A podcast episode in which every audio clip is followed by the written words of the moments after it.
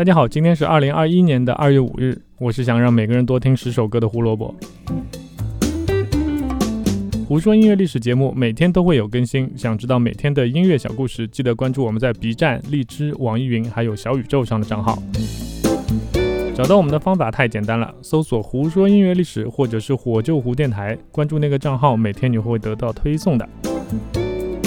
我们之前的节目偶尔会说到摇滚明星会用打引号的日用品，比如上一次我们讲到 Beatles 的屋顶演唱会的时候，就有小伙伴留言问：警察到了之后抽水马桶里抽掉的是什么呀？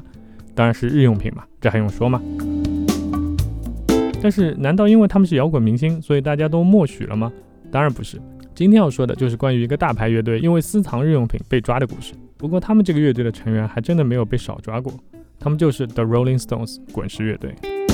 一九六七年二月五日，英国《世界新闻报》头版专题文章直指滚石乐队在自己的公寓吸食毒品的罪行，致使滚石的主唱 Mick Jagger 还有吉他手 Keith Richards 被警察逮捕。你们有没有感觉这张报纸是敢于揭露黑暗的正义使者？其实并非如此，他们这么做的目的主要就是为了销量吧。世界新闻报创立于1843年，当时的定价是三便士，是当时最便宜的报纸，针对的就是工人阶级的读者。很快，这张报纸就成了动荡跟犯罪新闻的传播渠道。不久之后，世界新闻报成为星期日最畅销的报纸，每周发行数量达到一万两千份。1912年，这个数字就达到了两百万份。到了1950年，世界新闻报已经成为当时世界上销量最大的报纸。一周销量最高可以达到八百四十四万份。这张报纸最关注的就是名人独家新闻、八卦新闻，其中是对性丑闻的关注度特别高。在六十年代之后，他因为揭露名人使用毒品、滥交以及犯罪行为而名声大噪。他们利用内部人员提供的照片和视频作为证据，并秘密窃听警察的来电来获取资料。即便是在纸媒已经萎缩很严重的二零一零年，这张报纸依然每周可以卖出超过两百万份。其实，一九六七年二月五日已经是连续第二天的专题报道了。二月四日的第一期已经揭露了著名摇滚乐队 The Moody Blues 主办致幻剂派对，已经让全国一片哗然。说好的三连发，所以第二天 The Rolling Stones 的文章幸运地获得了更多的关注。这篇文章号称一名记者进入了伦敦高级私人俱乐部 Blaze，一名滚石的成员携带非法药品和大麻，还邀请记者一起去他的公寓抽烟。这种一看就觉得是道听途说的文章，是个识字的人都能写。但是这个记者是认真的，因为那名滚石成员的名字都写在了文章里面，那就是主唱 Mick Jagger。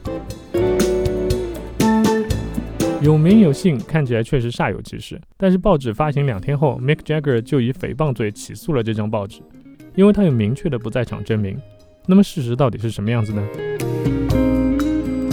事实是，那天记者并没有在场，而是监听了 The Rolling Stones 当时的吉他手 Brian Jones，而且那还是在报纸发行的一个月以前。那么《世界新闻报》是不是搞错了呢？也许是吧。但是文章中的名字换成 Mick Jagger，确实会吸引更多的注意力，报纸也能卖得更多一些。只是他们没有想到乐队的反应会那么强烈。说实话，能不强烈吗？这种指控很可能会影响到乐队的签证。如果去不了世界巡演，我不找你算账，我找谁？对吧？这下轮到报纸被动了，整天整夜停在自家门口的面包车和电话里奇怪的回声，已经让滚石的成员们确认自己遭到了跟踪跟窃听。一旦上了法庭，世界新闻报将面临巨大的经济损失，这和他们的初衷完全背道而驰。就在报社老板万分焦急的时候，他们接到了一个幸运的电话，因为他来自一个内部的告密者。二月十二日星期天。一个由十八名警察组成的小队突袭了 Keith Richards 在位于雷德兰兹的家举办的一个聚会。当时并没有逮捕任何人，但之后主唱 Mick Jagger 和吉他手 Keith Richards 和他们的朋友被指控犯有毒品罪。这个让形势逆转的告密者一直都没有确认，这让 Mick Jagger 和 Keith Richards 对身边的人非常的不信任，甚至到了偏执的状况。有人怀疑是滚石乐队的司机 Patrick，但更多的证据表明，一直为很多名人提供大麻的大卫施奈德曼的嫌疑才更大。因为事发以后，这个人就消失了。但不管怎么样说，Brian Jones 被监听是一个事实，所以 Mick Jagger 对他相当不满。要不是 Brian Jones 在那里乱吹嘘吸毒这件事情，他们也不会被世界新闻报和警察盯上。反正说什么也晚了，等待他们的是法庭的审判。一九六七年六月二十九日，庭审结束，Mick Jagger 因为拥有四种非法药物，被判处两百英镑罚款，监禁三个月。Keith Richards 因为收留他人吸毒，被判处一年监禁跟五百英镑的罚款。就在两人上诉的时候，事情又发生了一次逆转。《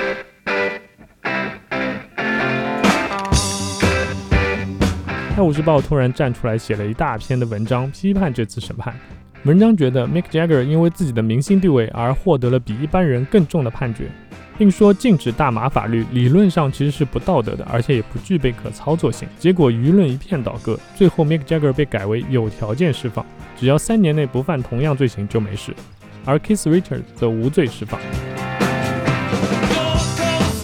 今天我们要推荐的歌曲是来自于 The Rolling Stones 的 Brown Sugar。看名字你们就知道这首歌到底描述了什么吧。大家把知道打在公屏上。不说音乐历史，音乐让每天更重要。如果觉得我们的节目有意思，请一键三连哦。明天要为一个大家的偶像庆祝生日，他的音乐和人都值得我们敬佩和学习。明天记得来听板井泉水姐姐的故事。拜拜。